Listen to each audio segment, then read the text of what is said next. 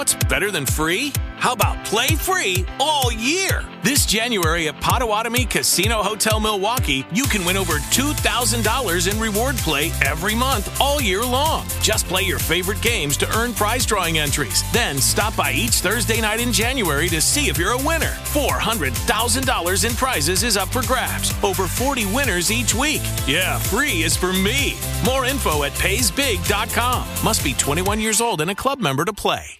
En The Home Depot puedes encontrar soluciones de almacenamiento que se adapten a tus necesidades, como estantes industriales Husky, con una capacidad de carga de hasta 2.500 libras por estante. Así que, sí, puedes soportar el peso de tus pesas, herramientas, cajas con todos tus recuerdos y más. Porque el sistema de almacenamiento adecuado debe ajustarse a lo que tú necesitas. Ahorra más con hasta 25% menos en almacenaje seleccionado por Internet. The Home Depot. Haces más. Logras más. Hola F1, es un gusto que nos acompañe en un nuevo episodio de este podcast que semanalmente nos reúne a hablar de lo que nos gusta. Somos un grupo de amigos hablando de Fórmula 1 desde el corazón, desde la pasión y no somos expertos. Gracias por acompañarnos. Recuerde que estamos cada semana en holaf1.com y en caracolpodcast.com. Rodrigo Gutiérrez, Sebastián González, Edwin Mendoza y Viviana Santisteban y quien les habla Felipe Reyes. Aquí estamos para este episodio número 19 de Hola F1.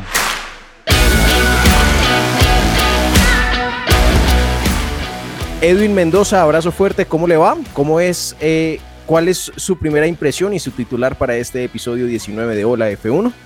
Hola Pipe, hola a todos, ¿cómo están? Y un saludo para todos nuestros oyentes de Hola F1, que son muchos, ¿no? Creemos que no, pero Millones. son varios, Millones. son demasiados. Acá con expectativas de este episodio y esperando que sea divertido, como siempre, este podcast que es muy divertido. Muy bien. Sebastián González, es un gusto también saludarlo a usted en Hola F1. ¿Cómo le va, Sebas? Todo muy bien, saludos a todos los oyentes de Hola F1. Y mi titular para hoy es Tengo miedo. Tengo miedo. Bueno. Viviana Santi Esteban, bienvenida a Hola F1. ¿Cómo le va a Vivi? ¿Cuáles son sus primeras palabras para este episodio 19 de Hola F1? Hola F1 para todos. Eh, un saludo a todos nuestros oyentes del podcast y también a quienes nos han escrito a través de las redes sociales, eh, que cada vez son más y, y, pues bueno, muy chévere escuchar sus opiniones eh, sobre las cosas que vamos hablando en este podcast. Te siento Mi- más cerquito, perdón, te siento más cerquita. Siento que ya no estás por allá detrás de Fosarol y ni ninguno de esos manes. Así es, Pipe, Ya, ya, de vuelta en casa, alistándonos para el Gran Premio de Sochi la próxima semana, ¿no? Aunque, aunque Fosaroli sí se quedó, ¿no? Se quedó Sí, ya claro. En Europa de por vida. Él Viaticando. allá comiendo la pizza que le recomendó Daniel. Entonces, pues está muy contento. Titular, Vivi, perdón, te lo interrumpí. Titular para hoy, relájate Max. Uh, uy, arrancamos con el tache arriba. Muy bien, Rodrigo Gutiérrez, el Chopo, bienvenido a este episodio 19 de Hola F1, Chopo. Hola Pipe y hola a todos eh, en la mesa de trabajo, compañera, compañeros y a la vasta audiencia, ¿cómo han estado? ¿Cómo les va? Para hoy, qué tristeza y qué aburrición ese documental. No digo más. Ah, bueno, titular para hoy. Ahí está, ahí está el abrebocas de lo que tendremos a lo largo del episodio y es momento de entregarle una noticia a la mesa de Hola F1 y a los oyentes también, por supuesto, de este prestigiosísimo podcast. Durante la última semana, luego de el enfrentamiento uno más, Hamilton Verstappen, que dejó a los dos pilotos que lideran el campeonato mundial de pilotos, valga la redundancia, por fuera del Gran Premio de Monza en Italia, se avivó el fuego y se encendió una conversación muy caliente en redes sociales con el numeral Hola F1 entre Sebastián González y un oyente de Hola F1. Se dieron duro, argumentaron, contraargumentaron, eh, encendieron las redes sociales, razón por la que hemos decidido invitar a ese oyente para que se vea cara a cara con Sebastián González en un duelo que llevará a Sebas y a nuestro invitado por la pasión y por el corazón de cada uno de ellos. Ese oyente se llama Oscar López y nos acompaña en Hola F1 para que vean que mm, tuitear con el numeral Hola F1 vale la pena. ¿Cómo le va Oscar? Bienvenido. Hola F1, Pipe, Rodrigo, Viviana, Edwin y pues Sebastián también, ¿no? Porque la cortesía no pelea con nadie. y arrancó Así es, con los tachos arriba. La cortesía no pelea con nadie. Oiga, pero, bueno. pero venga, un momento, un momento, qué pena lo interrumpí ahí, Oscar. Eh, cu- ¿Cuál es el contexto? ¿Qué, qué, fue lo que pasó? Yo no entiendo nada porque yo no tengo redes sociales. ¿Qué fue lo que pasó? Eh, pasó Monza, ¿no? Pasó el episodio pasado, valga la redundancia, de Hola F1. Y, y pues es que Sebastián anda con esa camiseta puesta ahí de esa bebida energética y eso no está tan chévere, pues. Como que. Sebas, eso hace daño. Además, ajá, ultraprocesados. Hay estudios que dicen que uno al día no pasa nada. No, pues para un estudio, otro estudio, Esa- dicen por ahí. Esa es la visión de Oscar. Sebas, ¿qué pasó? No, todo muy tranquilo. Empezaron a llegar mensajes llenos de rabia, odio hacia, hacia mí y me los transmitía nuestro conductor del programa. Y, y no, pues yo le dije, "Haga- ha- vamos a hacer esto de frente, sin miedo, aunque, aunque tengo miedo. Aunque bueno, tengo venga, miedo. ¿el contexto cuál es? Eh, Hamilton Verstappen, cada uno Sí, apoya un Hamilton, piloto diferente cada uno tiene visión diferente. Pues Oscar dice no apoyar a Mercedes, lo cual claramente es una mentira, una falacia absoluta. Entonces, yo sí, pues muy frentero digo de quién soy y todo, pero bueno, eh, ahí está la situación. Ya. Lo que pasa es que Oscar es, es comunicador social y periodista y tiene esa, esa escuela de que el periodista no puede revelar. No, no, no, según entiendo. no, no, no, yo lo digo aquí de frente, o sea, yo fui el, yo era de las personas que decía que el día que Richardo ganara tenían que decirle al señor Daniel Richardo. Uy, o Sí, sea, es contra el Choco. sea, ah. Ya, bueno. Entonces, Esto, esto me lleva a- a concluir una cosa y es que si la Fórmula 1 tiene su carrera sprint, pues o la F1 debe tener su propio sprint. Así que vamos a poner en pista a Oscar y a Sebastián González y los vamos a enfrentar en un duelo sprint rápidamente. Valga la redundancia del sprint, porque tengo una pregunta preparada para cada uno de ustedes, en la cual tendrán 45 segundos. Y así al ruedo de una vez, al rompe en el inicio de este episodio de la F1, para que los oyentes entiendan y se contextualicen de cuál fue su discusión y las visiones que tiene cada uno de ustedes. Pero venga, un momento. ¿En qué diferencia eh, el, sprint de Ola F1 a parque cerrado de Ola F1? A ver, Chopo, la diferencia es que cuando hay un parque cerrado es porque el tema está súper polémico en el aire. Acá la Ok. diferencia es que el Hamilton Verstappen no fue tan polémico hacia afuera, sino que causó esa pelea interna entre Sebastián y Oscar en redes sociales. Y pues en el parque cerrado participamos todos aquí en la mesa con un minuto, mientras que la sprint pues puede salir en cualquier momento de Ola F1 y busca que dos participantes o tres o cuatro se enfrenten rápidamente. Ah, ok. Este es más entonces- un mano a mano. Ok, entonces es, es, es un cara a cara, un micrófono a micrófono acá. Exacto, un micrófono a micrófono es lo que es el sprint. Recordemos que Sebastián y Oscar responderán tres preguntas, cada uno tiene 45 segundos para dar sus argumentos, para contraargumentar al otro. Y pues eh, no sé si estén preparados. ¿Están preparados, señores? Ah, digamos que estamos, estamos Bueno. listos, estamos listos. El moderador Llegó la hora. pondrá su cronómetro en marcha y hará la primera pregunta que por nunca pensé que esto fuera a llegar tan lejos. como juega de local, Sebastián González tiene la posta y la responsabilidad de responder de primero la primera pregunta. ¿Están preparados? Listos. Nos fuimos. Para dar contexto a los oyentes de su argumentación de la semana y lo que dio inicio a la pelea, la primera pregunta es, ¿quién fue responsable del accidente en Monza? ¿Lewis Hamilton o Max Verstappen, Sebastián González? Clara, debo dejar mi, mi posición de frente y es eh, que los dos tuvieron responsabilidad. Lo que yo estoy peleando es la sanción de la FIA. La sanción culpa solo a uno de los dos pilotos, al otro no lo culpa y el otro tuvo responsabilidad, una gran parte de la responsabilidad. Yo siento que los dos tuvieron eh, esa optimismo, como lo dijo citando a Adrián Puente en su, en, su, en su video explicatorio, tuvieron el optimismo de lograr una maniobra muy complicada. Esa básicamente la argumentación. No solamente uno de los dos fue culpable, como lo dice Oscar y lo dice la FIA, sino los dos fueron culpables. Muy bien, dejo tiempo de sobre todo. Oscar López, ¿quién tuvo la culpa? ¿Max Verstappen o Lewis Hamilton? Max Verstappen. ¿Por?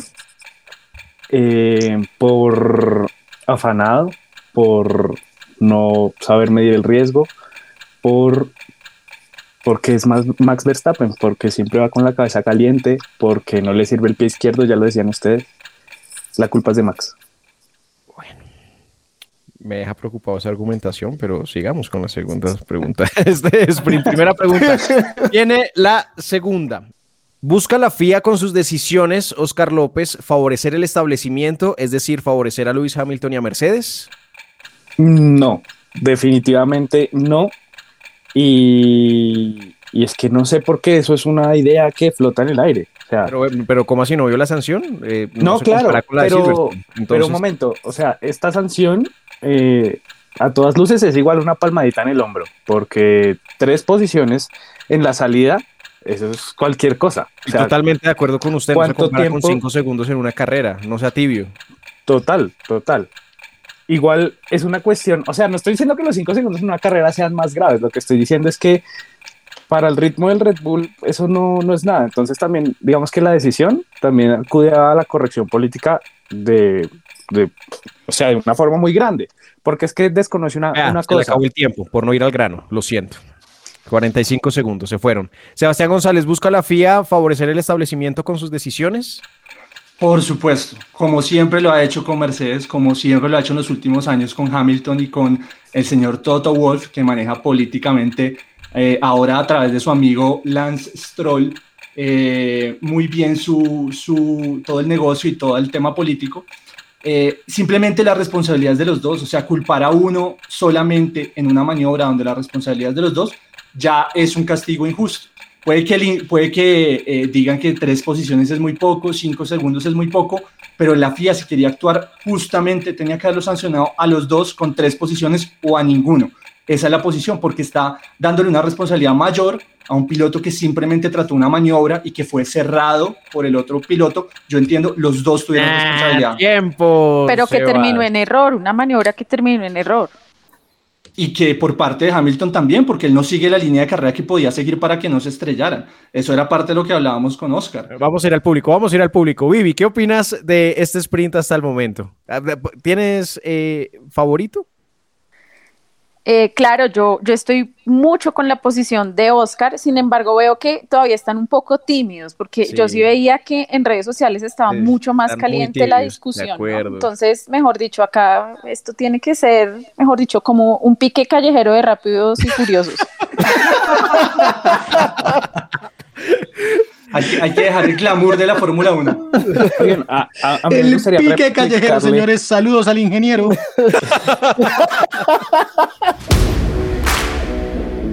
Oscar, a, mí me gustaría replicarle una cosita a Sebastián, y es que él dice que Toto Wolf comanda la Fórmula 1, ¿no? Y no olvidemos que en este momento hay confirmado cerca de siete pilotos que provienen de Red Bull en la parrilla del 2022. Entonces el poder, ¿quién lo tiene? Pero eso es un poder por la Academia de Pilotos, pero no es por la FIA. pero, y al final, ¿quién, pero al final, ¿quién es el que pone el billete en la parrilla si no son los pilotos? ¿Cómo así? Pero los, no, pero los pilotos uy, atrás Uy, Sebas. ¿Qué pasó? ¿Qué pasó? Te, quedaste callado, Dios mío. No, no, no. O sea, tener siete pilotos no te da ningún poder cuando las sanciones la ponen los eh, comisarios y el señor Michael Masi, que se habla directamente con el señor Toto Wolf y que ya están cuadrando el plan de lo que viene en la Fórmula 1 en adelante con el señor Lawrence Stroll, que ya tiene acciones compradas en Mercedes y Toto ya tiene sus acciones metidas ahí mismo. O sea, esto es un plan mucho que va mucho más allá de lo que normalmente podemos ver nosotros en la Fórmula 1. No son solo los pilotos, hay mucho billete por debajo de la mesa. Tú dices que es un complot contra Red Bull, entonces. No, no, no, realmente no digo que es un, complot contra Red Bull, creo que Red Bull es uno de los equipos poderosos en este momento en la Fórmula 1, pero creo que está mal juzgado Max Verstappen y creo que siempre tratan de favorecer al campeón y al equipo campeón y al equipo más poderoso de la Fórmula 1, que claramente es Mercedes, porque un equipo que hace bebidas energéticas y no pone motores, pues no es igual de respetado en la Fórmula 1 que un equipo con tradición y con trayectoria como Mercedes. Esas tendencias de favorecer al equipo, al piloto ganador, al equipo ganador, es una tendencia histórica de la Fórmula 1. Es una tendencia histórica que también le sucedió a Red Bull en los cuatro, en los cuatro años que fue el único ganador aburrido, ganador Sebastián Vettel, toca decirlo así. Pero también sucedía, le sucedió a Michael Schumacher, eh, el único que pronto en su momento alcanzó a pelear algo, pero también tenía gran favorecimiento, era, era, era, era Ayrton Senna. Eh, y siempre ha pasado, eso siempre ha pasado y mucho más cuando hay dinero, como lo dice Sebastián, y cuando hay dinero de Inglaterra. Ojo a esto, porque este es un deporte inglés, ¿no? Eso siempre ha pasado, eso siempre ha pasado infortunadamente. ¿Edwin sigue en línea? Acá estoy, acá estoy. Edwin dijo que es que me iba a apoyar y no. No, pero métale más picante a este sprint en serio porque no está, sé. está tan aburrido como el sprint en Silverstone. Eso Algo- iba a decir, está ¿Es tan aburrido sprint? como esa idea. Algo así. Pues es que estamos probando, estamos probando y de pronto no lo volvemos a hacer. Última, última pregunta para que cada uno se ponga de frente la camiseta de su Y equipo y, que de se su estrellen, piloto. pase algo, porque es que no pasa nada. En esos Yo- sprints yo no pasa creo que- nada. yo creo que ne- les pido una cosa para que pase algo y es que en esta última pregunta dejémoslo sin tiempo para poder, para poder, Adelante, la voz del es la voz de. Hola F1. el Muy tiempo bien. lo condiciona a uno. Sebastián González, ¿quién tiene mayores argumentos para ganar el campeonato del mundo en 2021? Uf, gran pregunta y no me la esperaba, de verdad. Qué buena pregunta. Max Verstappen. ganando tiempo, Se hermano, acabó. está ganando tiempo Es, sin tiempo, es sin tiempo. Max Verstappen. Eh, eh, Este es uno de los principales puntos y acá vamos, a, acá sí es donde va a empezar la pelea porque una cosa es la decisión y otra cosa es lo que está pasando y lo que dice Oscar sobre el manejo de Max, sobre que es un piloto caliente, lo que dice el Chopo de que no conecta con el pie izquierdo. Señores, yo he estado viendo las últimas fechas, en los últimos días, eh, las carreras de 2018, 2019.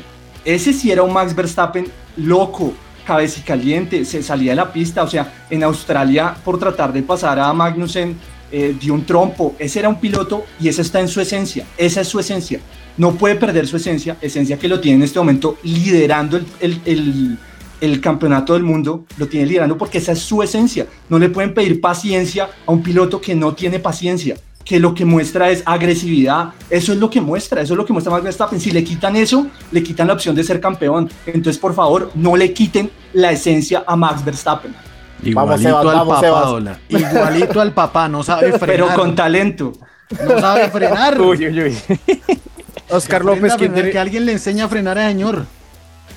Oscar López, ¿quién tiene mayores argumentos para ganar el campeonato del mundo en 2021?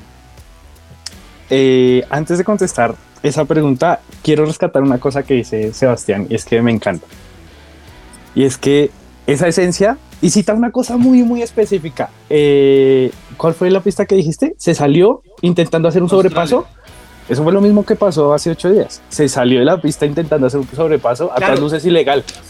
Eh, Uy, no, no, no, no, qué pena, pero no entonces- es ilegal porque están, compartiendo, están compitiendo por la posibilidad de pasarse. No es ilegal. Una cosa, Entonces- es, una cosa es que se trate de salir de la pista, otra cosa, y, y no hemos hablado de la banana. Hablemos de la banana. Esa banana no tiene por qué ser así. Eso, eso es lo que perjudica también la, la, la maniobra, porque esa maniobra podía haber sido carro contra carro si el carro no hubiera volado por esa banana, no hubiera empezado ese movimiento de volar por esa banana. Esa banana no tiene por qué estar ahí de esa forma. Pero bueno, entonces para responder y pasar a hablar de la banana, yo creo que hoy, eh, con todo y que el ritmo de los Red Bull es superior al de los Mercedes, Mercedes tiene mejores condiciones para hacerse al campeonato. Porque tiene dos pilotos. Y eso en términos estratégicos, sí le va a empezar a jugar a favor. Ya tiene solo uno, ya tiene solo uno. Red Bull desde No, no, pero Muy bien, No, creas. Muy bien. no crean, no Sí, sí, sí, Bota ya no corre para Mercedes. La emancipación de botas, la, emancipación de botas, yo creo que juega muy a favor de Hamilton. Y volviendo al incidente de carrera, pues porque es un incidente de carrera, ¿no? Yo quiero recordarle a Sebastián que es que la posición nunca es de Max. O sea, pasa Lando, ¿no? Sale Lewis Hamilton, toma la posición, la séptima posición, llega a la curva. Max Verstappen nunca está a la par. Ni siquiera, sí, nunca está a la par. Y Hamilton, eh, contrario a lo que los detractores dicen, Hamilton ataca el vértice de la curva y posiciona su carro, se pone por delante de Max, pone su carro en la mitad de la pista. La repetición es claro que hay un espacio. Pero entonces él está posicionado en la mejor línea de carrera posible. ¿Y qué hace esa mejor línea de carrera posible? Va a atacar el vértice de la próxima curva. La curva es muy cerrada, son dos curvas Claro, de 90 grados en no, menos pero- de 10 metros. Pero no sabe que al lado hay un carro. No, no sabe. No, claro, claro. No está, no está delante el otro carro, pero él no sabe que al lado hay un carro. No se dio cuenta nunca que al lado hay un carro. No, Y claro que se da cierra- cuenta. Pero entonces tú dices que, o sea, porque entonces en este momento no es una competencia, tenía que dejarlo pasar, así estuviera al lado. Que ojo, nunca, nunca está a la par, nunca está a la par. Exactamente, yo no digo, no tenía que dejarlo pasar, estamos de acuerdo en eso, Hamilton tenía que atacar como atacó, pero a, pero a Verstappen tampoco le pueden pedir que, se, que no intente la maniobra cuando él llega con al punto de frenado 60 kilómetros de velocidad más que Hamilton que venía de pits. Entonces yo vengo con ese difiero. ritmo. No, pero ¿cómo así difiero si está en la telemetría? Él llega al punto de frenado. o sea, ¿cómo así que difiero si es la realidad? Es que recuerda, recuerda que el incidente no es en la entrada de la curva 1. Claro, pero, pero- no, Entonces, exactamente, ojo. exactamente, pero el, pero el optimismo de Max, o sea, cuando él toma la Eso decisión no de es hacer la- optimismo, eso es pendejada. No, cuando, Sí, él trata, cuando él trata de jugársela para pasarlo, viene con mayor velocidad que, que Hamilton y ve la posibilidad. Es una, eso es un tema de fracciones de segundo donde Sebas, decidió que iba a ¿tú sabes pelear la manejar? posición. Eh, no, no muy bien, pero sé manejar. Eso se tornó personal. No, no, no, entonces, no, no, no. Ya. Los sonidos de los motores pueden cambiar. Pueden cambiar.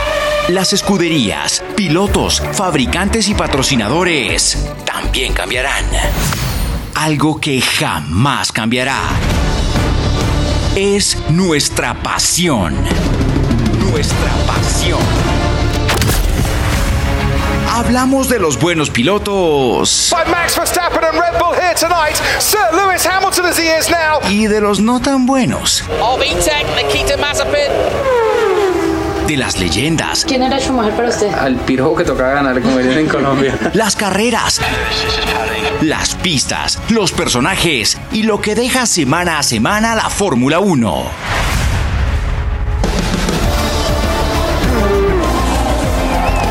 Semáforo en verde para Hola F1. Hola F1. De antemano, excusas a los oyentes por una introducción de 25 minutos a este episodio número 19. 25, yo contengo como, como 47 minutos. No, ¿Ya estaba pedir? en el libreto que fuera 25 minutos, pero bueno, 25 vueltas para el sprint. Gracias a Oscar y, y a Sebastián. Así arranca 25 minutos después el episodio 19 de Hola F1. Vamos a revisar el podio en los medios de comunicación. Vamos a revisar Schumacher. Vamos a revisar, por supuesto, la Met Gala. Eh, que dejó mucho también de qué hablar. Vi una foto de, del Pretty Boy con Lewis Hamilton que todavía me tiene de, de rechupete. Para, para el Chopo que se quedó pensando quién es el Pretty Boy, es un, es un cantante de reggaetón colombiano que le dicen Maluma.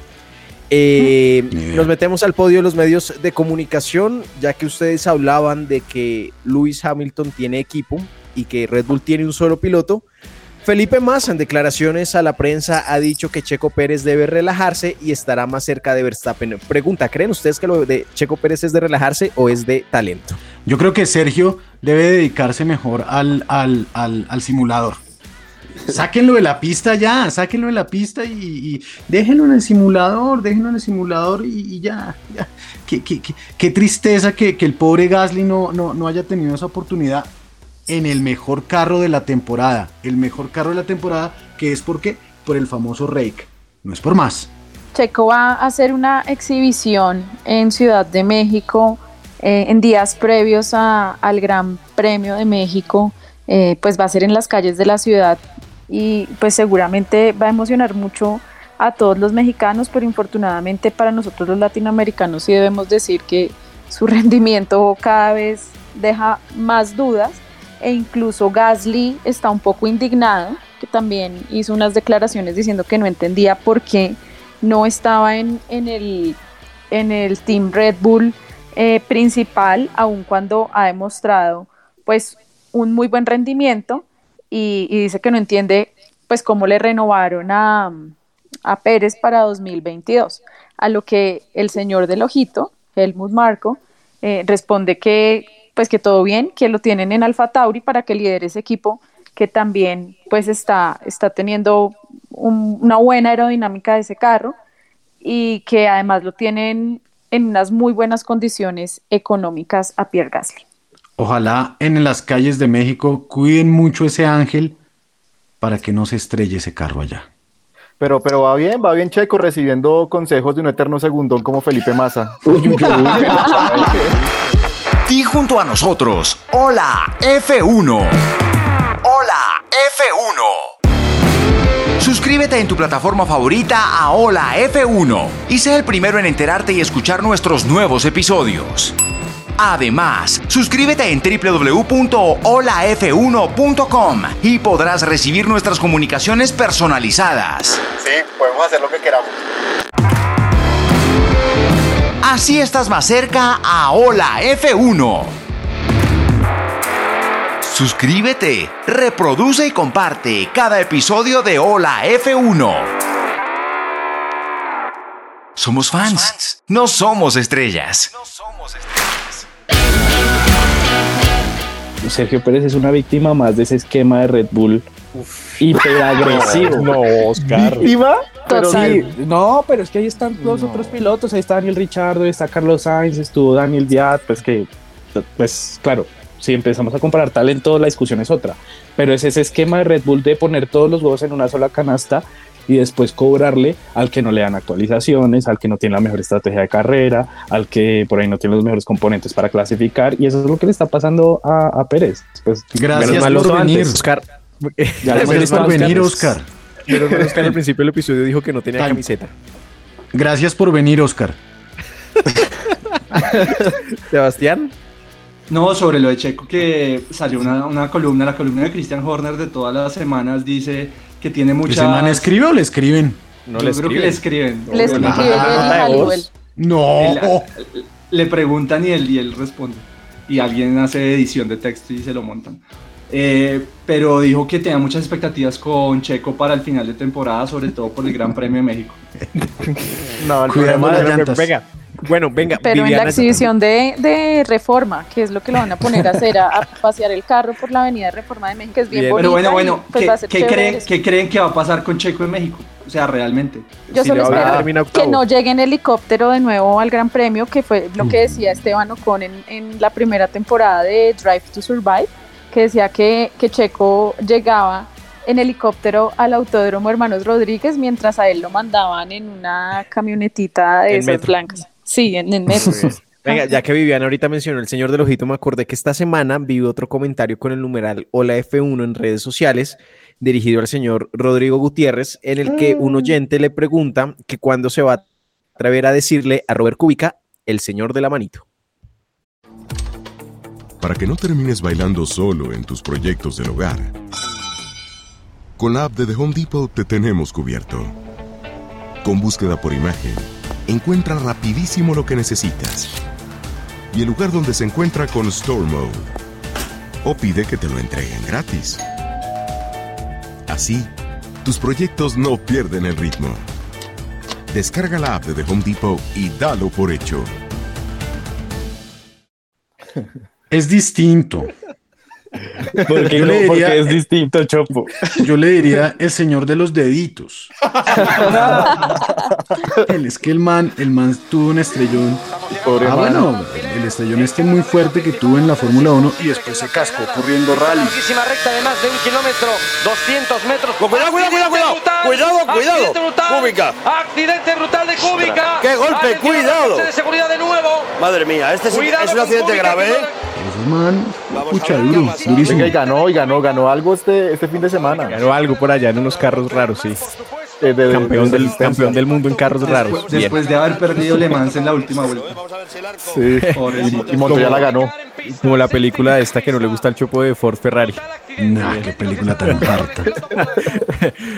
Ay, hombre. Eh, segunda noticia en este podio en los medios de comunicación se ha filtrado en el paddock lo que podría ser el calendario 2022 de la Fórmula 1, en donde como novedad se contempla un calendario de 23 carreras con muchas similitudes al calendario de hoy, con la misma fecha triple que esperamos si se pueda correr de Bélgica, Países Bajos e Italia y que incluiría la, pues que, que incluiría, no, el Gran Premio está confirmado, pero se dice que el 8 de mayo sería la carrera de Miami. Oiga, ¿nos vamos para Miami o qué? Vamos, estamos Nos buscando vamos. sponsors. Bienvenido a Miami. Es muy rara esa fecha, ¿no? Vienen de una carrera en, en Asia, creo.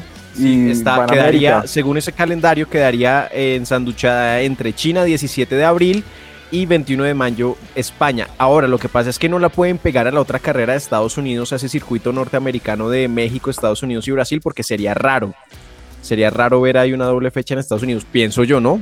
no sé. Sí, eh, logísticamente asu- asume toda la plata y todo el tema logístico Liberty Media porque esta es su gran apuesta para entrar al, al, al territorio de Estados Unidos. Chopo, ¿qué esperar de esa carrera de Miami? Y la pregunto bajo la siguiente perspectiva. El Gran Premio del COTA, del Circuit of the Americas, es una carrera demasiado gringa. Eh, la carrera de México es la carrera latina por excelencia por el calor y lo que se vive en el circuito Hermanos Rodríguez. Y la carrera de Brasil se convirtió ya en una carrera legendaria de la Fórmula 1. Co- qué- ¿Cómo se ve Miami en ese calendario? Tú lo has dicho, es la latinada al 100%. Nos vamos para Miami todos los latinos y to- todos- con todos los latinos que hay allá, pues es- es- es- esa es la carrera para nosotros los latinos. Buscamos no- Sugar Daddy. Eso, eso, eso no, hay, no, no, no hay que buscarle más. Y además el, el donde están haciendo el circuito es una vaina gigantesca, es una vaina muy bacana eh, que promete, ojalá, ojalá el trazado quede bacano y ojalá los carros no tractores del próximo año, que es lo que quieren, eh, permitan sobrepasos. Eso es, eso es lo más importante. Que corran aquí, que corran allá, que corran donde sea, pero que esos carros aerodinámicamente permitan sobrepasos para que eh, se puedan ver carreras de carros eh, y se puedan ver los, los, a los pilotos de verdad, que es lo que no vemos hoy día y es lo que nos lleva a tener esas discusiones un poco cantinflescas sobre, ay, sí, que ganó este, que el otro, que ganó este. Ah, no pasa nada. Ojalá los, los tractores se desaparezcan pronto. Es lo que yo y quiero. Ojalá, y ojalá no haya diseñado ese circuito nuestro amigo Helman porque- Tilke. Que esos circuitos son aburridísimos, son los peores circuitos del mundo. No, ese man no fue, todo bien. Creo que fue. Will Smith. Pero ¿saben qué creo, ¿saben sí, qué pero el creo rap. que sí diseñó? eh, ¿Qué circuito creo que sí diseñó Germán Tilke? El de Hanoi. Y Pipe, una pregunta. ¿Vietnam está en ese calendario del 2022? Vietnam, a ver, lo tenemos No, aquí, le voy a decir países rápidos. Bahrein, Arabia Saudita, Australia, China, Miami, España, Mónaco, Canadá, Azerbaiyán, Gran Bretaña, Francia, Austria, Hungría, Bélgica, Países Bajos, Italia, Rusia, Singapur, Japón, México, Estados Unidos, Brasil y Abu Dhabi. No. si Arabia otro Miami no nuevo. sirve, si Miami no sirve, puede pasar lo que pasó a ese circuito de Hanoi. Nunca nadie lo usó. Solo sale en el videojuego el 2020. Bueno, y pueden, resto- llevar a, a Toreto para que grabe una nueva Rápidos y Furiosos latinada. Y este podio en los medios de comunicación termina eh, con un tema que Edwin ha seguido muy de cerca y anda ñoño con eso, y es el tema motores para la temporada 2026, porque se vienen realizando eh, reuniones entre motoristas a la par del calendario de la Fórmula 1, en el cual hay dos corrientes, Renault y Mercedes, que quieren beneficios adquiridos bajo la normativa actual, y un grupo conformado por Audi, eh, el grupo Porsche y Red Bull, que quieren una normativa que imponga un nuevo proyecto con el objetivo de, de, pues, de buscar pues, una hoja en blanco para esos motores 2026. Ed, ¿Qué ha pasado con eso?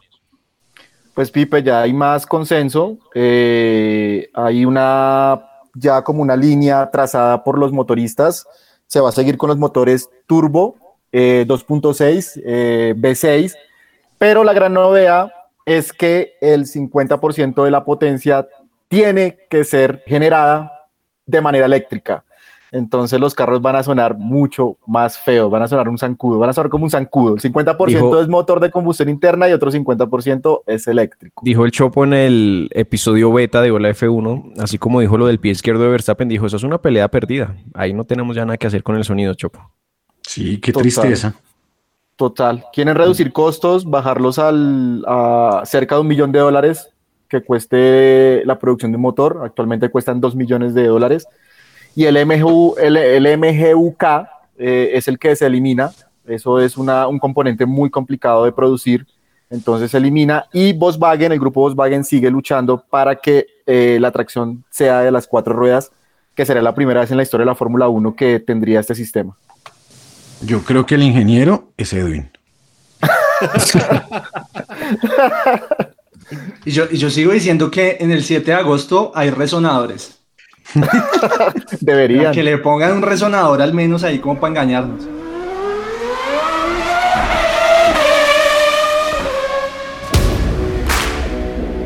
Oscar, ¿usted alguna vez en su vida ha estado en un paddock? No, lamentablemente no.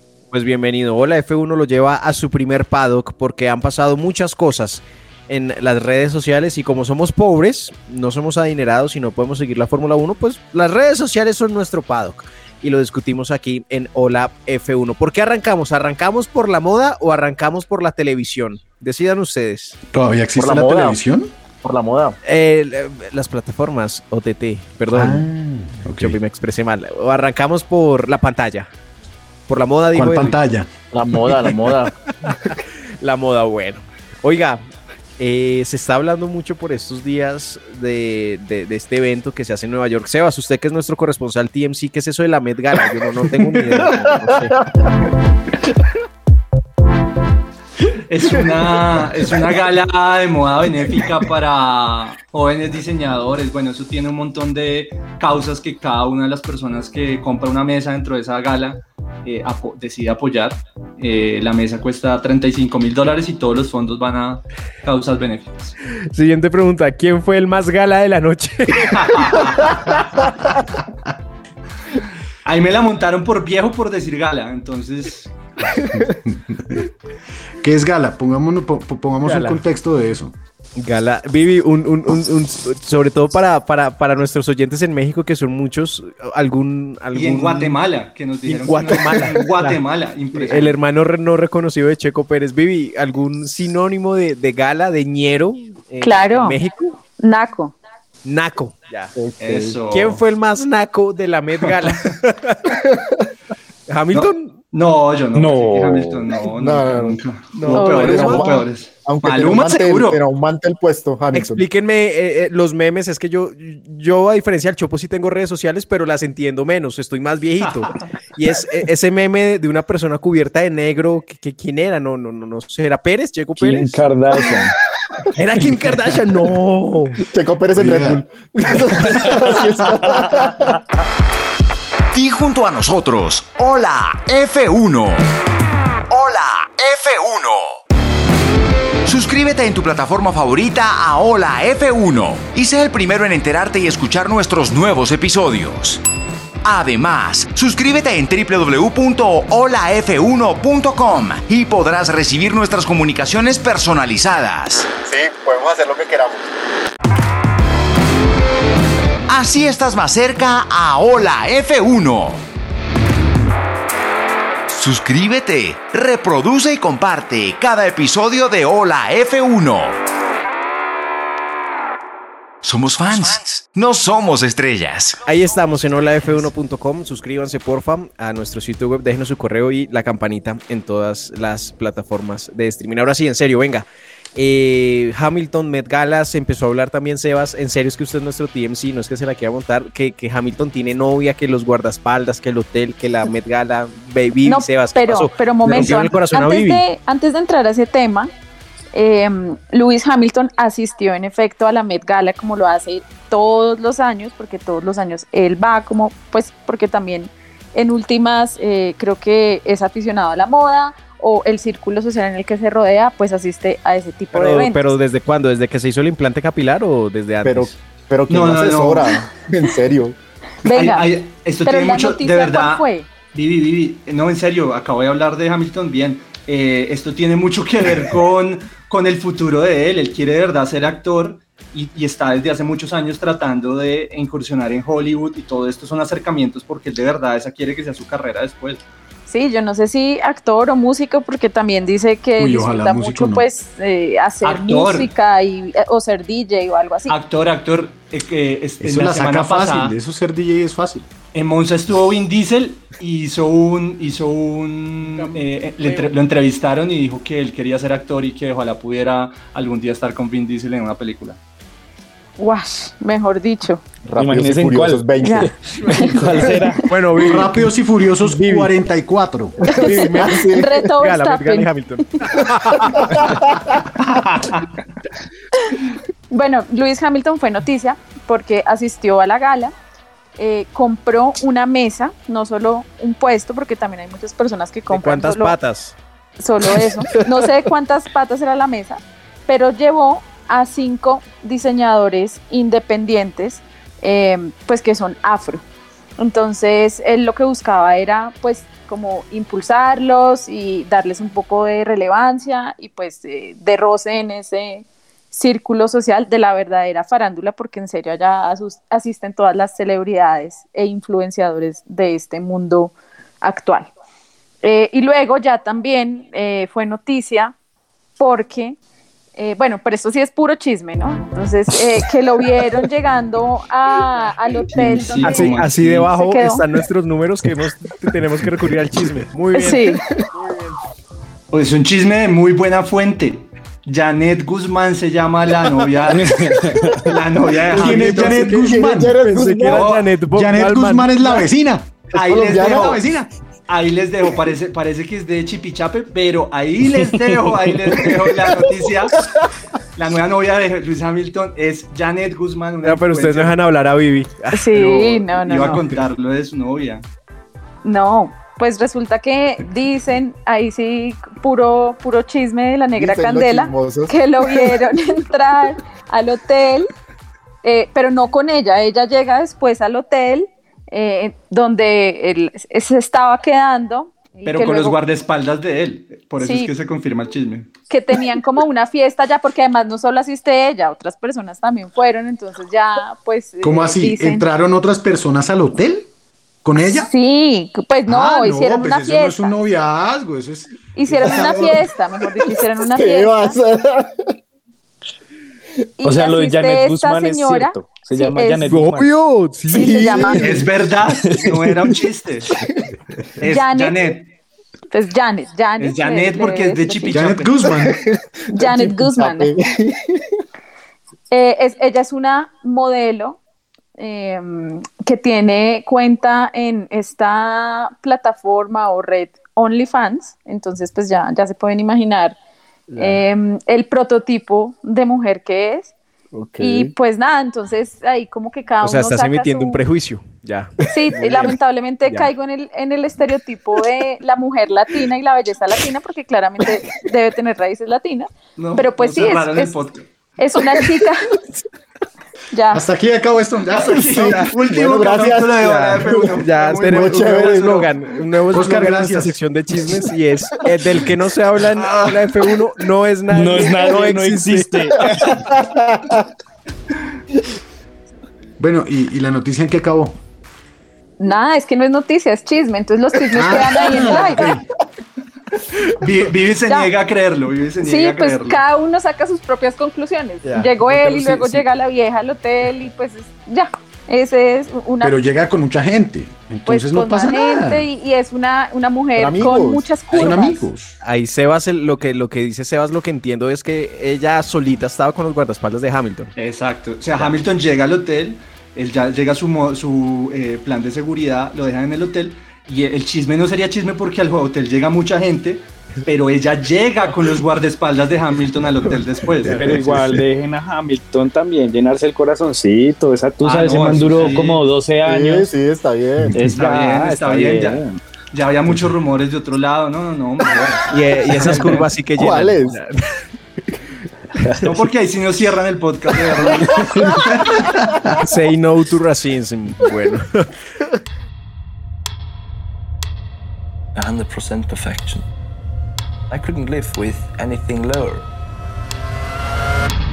Oiga, vamos a la pantalla. Ahora sí, se estrenó Schumacher, el documental del siete veces campeón del mundo en Netflix. Eh, he visto y hemos visto comentarios de parte y parte en redes sociales, tanto positivos como negativos de lo que fue ese documental. Quiero preguntarle primero al Chopo, que fue el que primero se expresó, tan pronto escuchó el nombre de Schumacher. ¿Qué le pareció? ¿Cómo lo vio? Eh, y si vale la pena verlo para quienes no lo han visto, Chopo.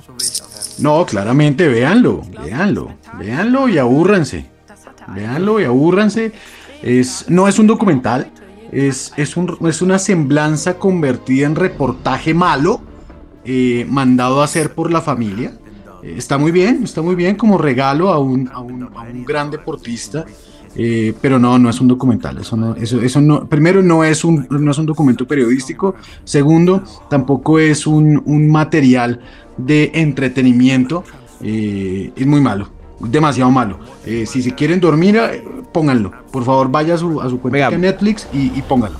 Antes de, de hacer una pregunta, yo debo confesar que quedé en el minuto 43 antes de este episodio de la F1 y no lo terminé, pero hasta la parte que vi, nadie dijo nada malo de Schumacher. ¿Alguien lo dijo o, o se quedó Eh, en una lavada? no, nunca. No, no lo, lo pusieron, pero, pero un momento. Vamos a, vamos a dos cosas. Yo, yo sé que Oscar quiere hablar acá. Esta era la segunda parte, el segundo round de la pelea.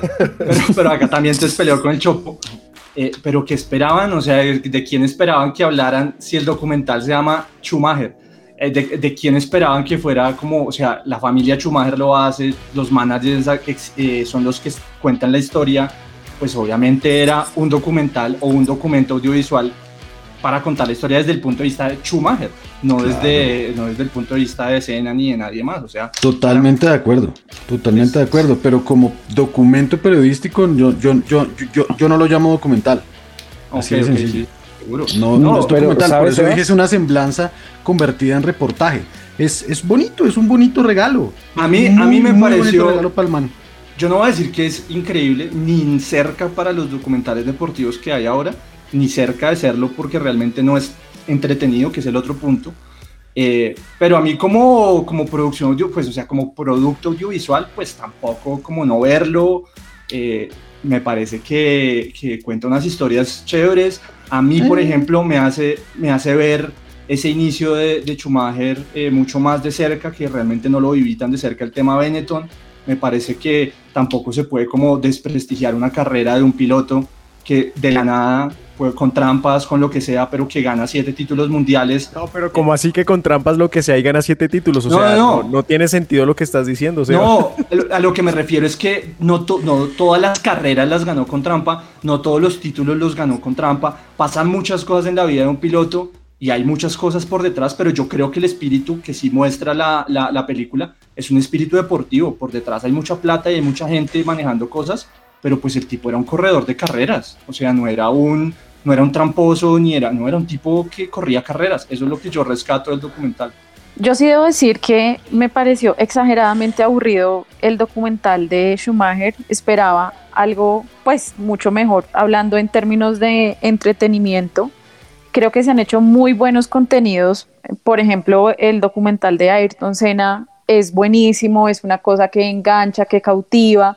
Y no solo por Senna, porque pues obviamente pues estamos hablando que Senna es como un dios del automovilismo, pero Schumacher también lo es. Y, y la verdad la sensación eh, que queda después de ver el documental, infortunadamente, pues sí, es, es una, un- un- una hora larga de, reportaje, como dice Chopo, eh, sí, pues biográfico y, y, pues con unas fuentes eh, pues increíbles también, pero cero enganchador, o sea, en realidad creo que es para la vieja escuela de la Fórmula 1.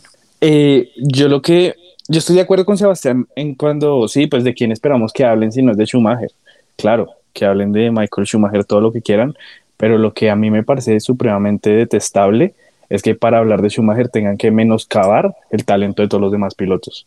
Entonces, Imola 94 es todo fruto de la presión de Michael Schumacher. O sea, el día anterior en la clasificación se mató otro tipo y, de eso no hablan, porque es que Schumacher no tenía nada que ver. Pero la muerte de Senna sí hay que mostrarla súper gráficamente, porque es que era Schumacher el que lo estaba persiguiendo. El campeonato mundial de Jacques Villeneuve, no, eso es puros errores de Schumacher. Ese Jacques Villeneuve solo estaba ahí, le tocó. Mika Hakkinen. Incluso, a mí me parece bonito que Mika tiene una, una voz como pues, presente, porque las otras están totalmente ausentes en el documental, pero también es como que hablan de que Ferrari en ese momento no podía construir bien el carro, no que McLaren tenía una super maquinota y que Mika y David Coulthard eran también pues, un equipo brutal. Entonces es, es- eso es lo que a mí me molesta. Sí, Michael Schumacher tenía el ritmo, muy talentoso en el volante. Todos pues los que hablan lo mencionan, es muy talentoso. Pero esa lavada de cara que le dan, y ni hablar de cómo describen lo que pasó con Damon Hill, el primer Vea, campeonato de Benetton. Eso que, es- eh, eso que está diciendo Oscar en este momento es a lo que yo me refiero. Es- no es un trabajo periodístico honesto, no lo es, eh, y lleva a eso, lleva a lo que acaba de escribir Oscar con esos, con esos puntos históricos, el campeonato de Damon Hill, Jacques Villeneuve, y hay una toma, hay una toma que está totalmente descontextualizada y es exactamente lo mismo que hicieron Hamilton y Verstappen, lo hizo Juan Pablo Montoya y Schumacher. Solo hay una toma de Montoya en ese, en ese documental y es todo lo que dice Oscar. Pero Total, bueno, que está acá- en acá- otro contexto. Vea, acá, Chopo, acá y- voy a entrar a, otro contexto. Hágale, hágale, Oscar. No, y que, y que no hablan de Alonso tampoco. No hablan de De Alonso. Fernando Alonso, que es que es, es el némesis al final de Michael Schumacher. Bueno, el que le pone la yo quiero- puntilla. Pero acá yo quiero, acá yo quiero entrar a, a- a debatir una cosa y es pues que la construcción de, de- de la narrativa, si no menciona a los que no menciona, es porque no está dentro de la narrativa que para ustedes es la narrativa que vieron o que esperaban. Pero, Pero, no, es que no es la que yo esperaba. Porque es que Borraron sí, cuatro sí. campeonatos mundiales de un plumazo, ¿cómo así? No, se, claro, centraron, pero- se centraron en el inicio y, y- Claro, y el claro. primer título con Ferrari, no más. Claro, Pero- pero estamos es un bonito regalo a Chum. Claro, es un pero, bonito o sea, regalo. estamos, Sí, sí. estamos hablando que es un documento que no está bien hecho desde el tema periodístico, desde el tema entre- de entretenimiento. Audiovisual, el tema audiovisual, Estamos, sí. estamos de acuerdo, o sea, no es un documento entretenido. Pero de quién tenía o no que hablar, o sea, que yo no esperaba que en el documental de Schumacher hablaran de Montoya, cuando seguramente Montoya no era nadie para Schumacher, o sea, sí lo hizo, o sea, hablan de los cierto. campeones, hablan, Eh, eh, hablan de vea, hablan de Prost, hablan de Hackney, cierto. hablan de la gente que fue importante para, Claro. para Schumacher, que fue Eso está cercana a él. totalmente claro, Por eso ejemplo, está totalmente Damon claro, Hill. pero es que esa no es la déjeme terminar con lo de Damon Hill. Eh, Ustedes dicen que lo de Damon Hill, y Damon Hill termina, termina su, su comentario diciendo, yo hubiera hecho lo mismo que Schumacher si yo estuviera en esa posición. Claro, Entonces, ¿cuál lado de son está? pilotos. No, pero cuidado. Es que son La lectura del pilotos. sarcasmo, Sebas, la lectura del sarcasmo. No, Es que no es eso. Pero, pero lo están entrevistando es y él está diciendo, seguramente yo hubiera hecho lo mismo si estuviera a un punto de... Sí, de- es que todos son pilotos y, y- y los pilotos van a hacer eso. Ellos- los pilotos, eso está claro que cualquiera va a hacer eso. Y cuando usted tiene un milímetro de espacio en la pista, lo hace. No, la- la- la- y yo creo que todos estamos de acuerdo. Y, y- y mirando bien la, eh, la discusión, yo creo que todos estamos de acuerdo en decir que no es un documento histórico para la Fórmula 1, es un bonito eh, homenaje a uno de los grandes, grandes pilotos de la historia de la Fórmula 1 pero como documento y, y comparándolo con otros, con otros documentales, eh, este no es un documental, es un bonito homenaje a Schumacher. Eh, documento histórico, el de Senna. Ese, ese documental es un documento histórico que uno lo ve y uno aprende muchas vainas. Aquí es, es verlo y- y- y ser feliz con, con, con, un gran, gran, gran, grandísimo deportista de, la Fórmula 1. Pero no, no, es, no es lo que uno esperaba, eh, no es eso, es simplemente, eh, sí, si usted quiere ver la vida de Schumacher, véalo, pero no espere tener una posición imparcial frente a, a la carrera del man. Es, es una posición claramente hacia, hacia uno de los grandes deportistas que, tuvo la- que tiene la historia de la Fórmula 1. A mí me gustaría hacer dos acotaciones muy, muy cortitas.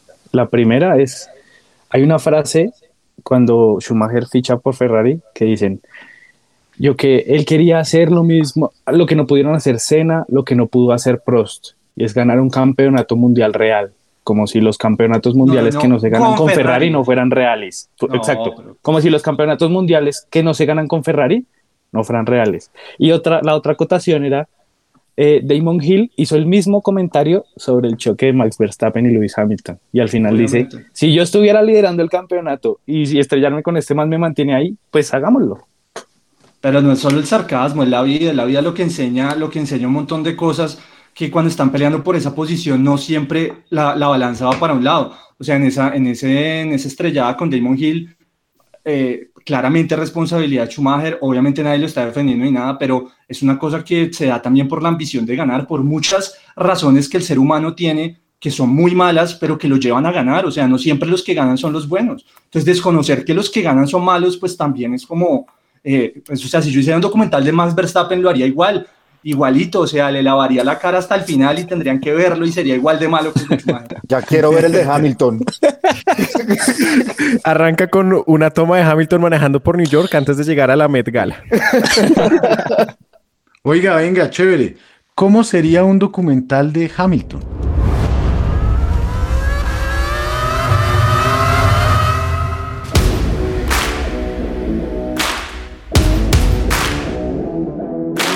Debo dar gracias a Schumacher porque se nos Wow, alargó Oscar. el tema y se nos alargó el, el episodio porque teníamos hasta preparado hablar de signos zodia- zodiacales. Imagínense, hablar de chismes y signos zodiacales en un mismo programa hubiera sido una lápida al título de Hola F1. Pero rápidamente, Curio Q, ¿Por qué, Pablo? ¿Por qué íbamos a hablar de, de- de signos? Cumplió Esteban Ocon y nosotros terminamos hablando de la No. promoción del programa de signos del zodiaco. ¿Por qué? No, no, no, por- empezamos a hablar porque eh, uno de los, es que no me, tam- ahorita Ocon, me acuerdo Ocon quién fue. cumplió, Ocon no, cumplió es en el, en el documental de Schumacher, que Ah. dice que porque es Capricornio él decidió no- Ah, sí, por un el meme. mundo, Por un que meme. era Ay, no. No, así, así, así con, con Capricornio como escudo para el comportamiento de Michael Schumacher, uno de los grandes pilotos sin duda en la historia de la Fórmula 1, polémico por lo demás. Les damos a ustedes las gracias por acompañarnos en un nuevo episodio de Hola ¿Ya? F1. Ya, Chopi, se nos fue el tiempo. Duramos 27 minutos en un sprint de Sebastián y de Oscar, pero, pero nos divertimos. Eh, ¿Qué espera cada uno de ustedes, por favor, para el Gran Premio de Rusia? Eh, el próximo fin de semana para que se agenden y no se vayan a perder la carrera. La carrera viene siendo a las 8 de la mañana cuando el circuito europeo esta va a ser a las 7 de la mañana el domingo. Igual la cual y para que estén pendientes. Chopo, ¿qué esperamos de Sochi en Rusia? Absolutamente nada. De acuerdo con el Chopo. Qué carrera tan aburrida. Sebas, ¿qué deberá hacer Max Verstappen para que su penalización y si deciden cambiar unidad de potencia no ponga en peligro su disputa del título del mundo? Nada, es una carrera que como lo dijo Horner está marcada como carrera Mercedes, así que debe ganar Hamilton y seguramente cambie en unidad de potencia y si suma algún punto Verstappen estará bien. Vivi, ¿logrará Hamilton separar punticos de, de- de Verstappen en Rusia? Espero que así sea, que retome el liderato del campeonato y que por favor, em, pues Verstappen piense un poquito y pues no se vaya a sacar el mismo de la carrera y a llevarse a Hamilton por delante también, ¿no? Edwin, ¿hoy sí preparaste, pobre man, o ya te echaste las petacas con la producción de este programa? No, si hay pobre Este man, po- claro. No, adelante, pobre man. adelante, es que no hay tiempo para que interrumpas. ¿Cuál es el dato pobre man de la semana? Oye, no, pues no, no pudimos hablar de que eh, el 16 de septiembre se cumplió 20 años de la primera victoria de Juan Pablo Montoya en el circuito de Monza. Ahí está Juan Pablo Montoya en la salida de la parabólica. Va a ser la primera victoria para el colombiano. Atención, va a ganar el BMW Williams. Va a ganar Juan Pablo Montoya. Ganó. Eh, y tengo unos datos de Montoya y Monza que tienen una relación de amor. A ver. Que es, que es mucho mejor a la que dicen supuestamente que tiene Checo con Monza. Ahora increíble, eso decían en la transmisión, que, que ha ganado en la fórmula yo no sé qué y que el man siempre hacía podio y nah, todo mal. Montoya corrió cinco veces en Monza en la Fórmula 1, logró dos victorias, de las cinco veces siempre largó en la primera línea, hizo tres poles de cinco posibles, dos veces la vuelta de clasificación más rápida de la historia y la del 2004 estuvo vigente hasta el 2018. Entonces, eso sí es una historia de amor de Montoya y Monza. Ese recorte lo quitó el todopoderoso Kimi, ¿no? Sí, sí, sí, sí. Oscar López Gómez, gracias por acompañarnos en este episodio de la F1. Discúlpenos la, la vagabundería. que No, a ustedes, a ustedes muchas gracias por hablar de esto tan lindo que es la Fórmula 1.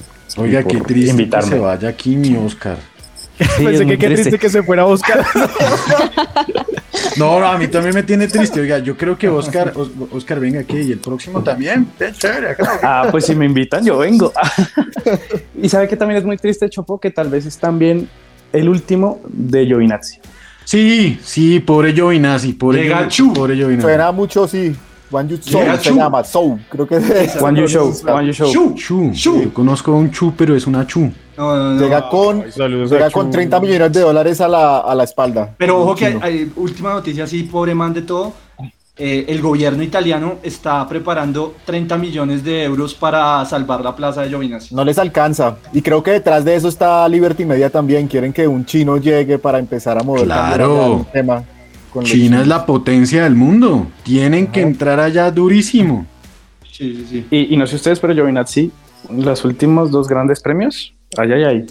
Pero le embarró. bueno. Pero le embarró acuerda de correr? último. Pero en Oiga, la pero embarró. venga, qué tristeza que, que, que, no tengamos pilotos y no tengamos solo billeticos. El deporte se convirtió en eso, en billetico. Gracias a todos por la compañía en este episodio 19 de Hola F1. Hasta una próxima semana luego del Gran Premio de Rusia. Abrazo fuerte.